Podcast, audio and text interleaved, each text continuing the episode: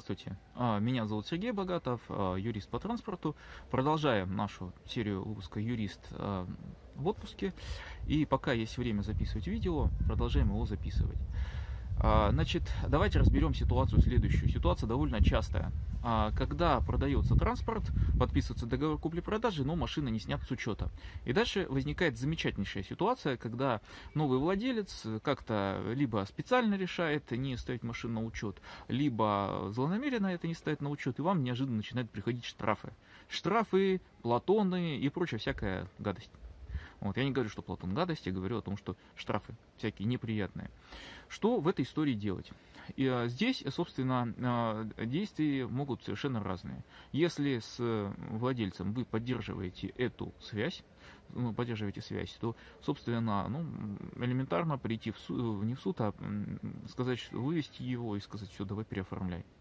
А, второй момент – Значит, если это дело не помогает, то э, как вариант э, обратиться в суд и, собственно, э, с его помощью обязать, обязать оформить, переоф... снять с учета и переоформить транспортное средство.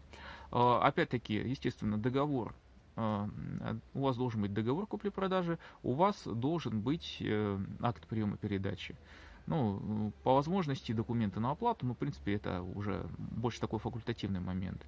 И третий вариант, если у вас вдруг по какой-то причине всего этого нет, а, это уже вредный совет, но в этом случае писать вплоть до того, что транспорт просто угнали.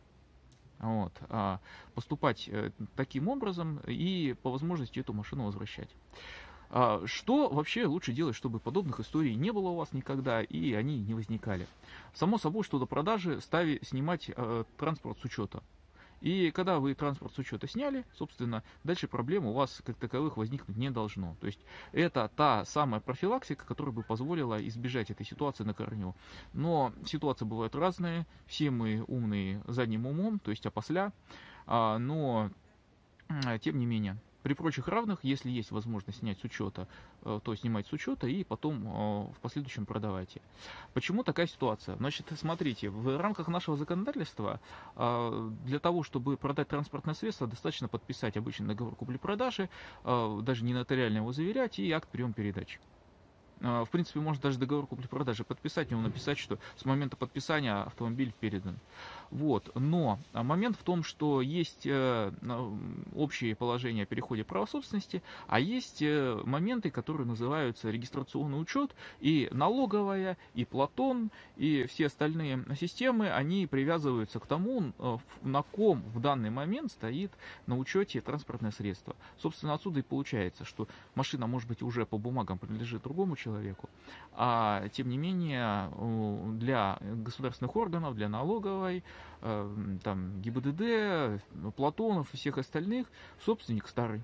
Собственно, так и получается, что э, письма счастья приходят именно старому собственнику. Обращайте на это внимание. Если у вас будут вопросы, обязательно задавайте их, э, подписывайтесь на наш канал и до скорых встреч.